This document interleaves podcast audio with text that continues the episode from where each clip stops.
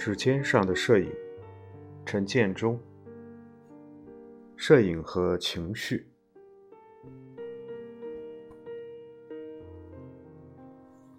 每次去祭扫外婆时，都想把那张外婆和几个童年已旧的合影照拿回来。我母亲都不太记得照片中的那个舅舅。因为有几个在我母亲出生前就因病过世了，想把那张照片拿回来，是因为觉得留着那张民国初年上海英昌照相馆的原版照片，在那个小格子里，在那几乎每天都冷冷清清的大楼里，不如拿回家，装裱起来放在亲人们每天相聚的家里，热热闹闹的一起团聚。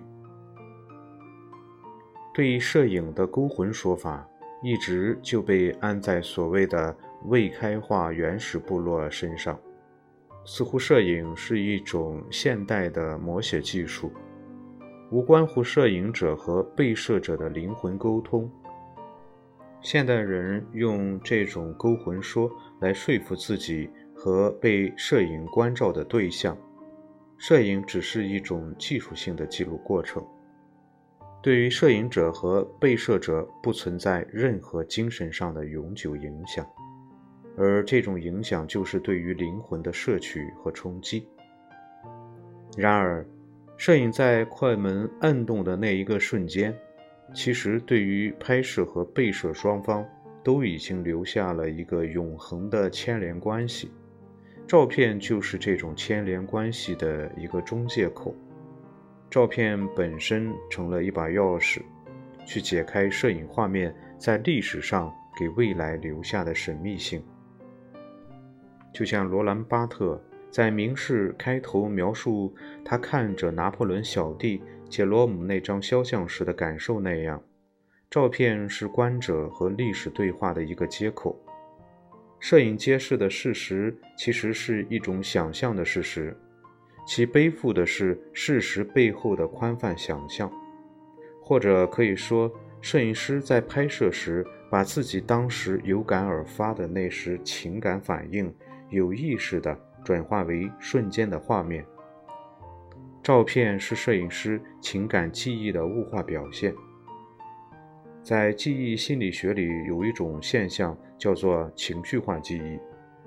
这种情绪化记忆很多时候并不是一种精确的对现实情况的客观记忆，而是一种被情绪强化了的主观记忆。在日常生活中，我们特别容易记住生命中的一些重要瞬间，无论是积极还是消极的情绪化体验，都会在我们的头脑中留下痕迹。人们曾经一直认为。头脑中只有一个单一的记忆系统，但是当代科学研究发现，记忆是在不同的系统中形成的，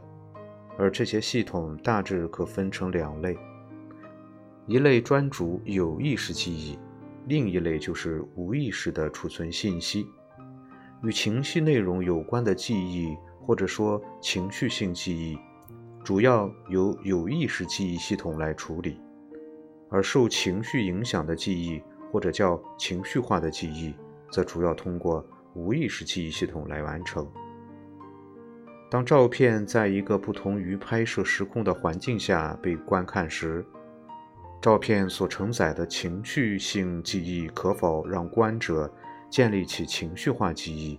其关键就在于摄影师画面所传递的情绪性记忆是否和观看者的情绪性体验。有着共通之处，也就是罗兰·巴特所说的“能指”，是否能够在观者和画面之间引起共鸣，而这种共鸣给瞬间性的摄影提供了一个神秘的解读空间。摄影画面的时空瞬间性，相对于电影或电视的时空流动性，对于拍摄瞬间之外的内容的拼砌。使得摄影结果的本身给历史留存了诸多诠释可能，这种诠释的可能会给被摄的时空和对象提供多重看似无可辩驳的诠释性定义。每种定义在某种程度上都会重塑一种想象的客观历史。摄影的这种想象性事实给电影一个机会，以延续的时空性演示，使摄影凝固的事实瞬间背后流出的想象空间转化为重构的事实本身。电影《拯救大兵瑞恩》开头那段诺曼底登陆。就是卡帕那张经典登陆照片的时空再现。今年获奥斯卡最佳电影奖的《逃离德黑兰》在其片尾也采用了当年的新闻照片和电影剧照两相对应的方式，来提醒观众这部故事片的真实性。这种重构的事实会带给观者一种情绪化的记忆。而这种情绪化记忆会在某种程度上让观者在很久以后把它当做一种客观存在过的事实。虽然这种情感化的事实会误导历史的精确复述，但是情绪化的记忆会让枯燥的事实富有戏剧性。这种戏剧性就是艺术魅力的来源。摄影本身是一种客观的写真记忆。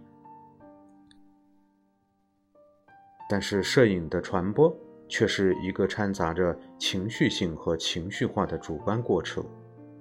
摄影的历史感和神秘性就在于它情绪性记忆和情绪化记忆的双重性。摄影是记忆的物象固化和再现，表象上的单一性给其背后流动的故事性想象留出了无限的情绪化记忆和重构空间。好的摄影作品就是那些存在着无穷情绪性记忆可能和勾起无限情绪化记忆的故事载体。收藏摄影其实是在收藏摄影师情绪化记忆和通过摄影师传递的情绪性体验，而并不是那个物象的载体本身。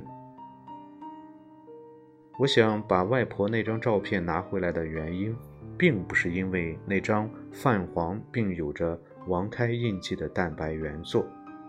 我想带回家的是照片承载的神秘情绪和由此唤起家人情绪记忆的诸多故事。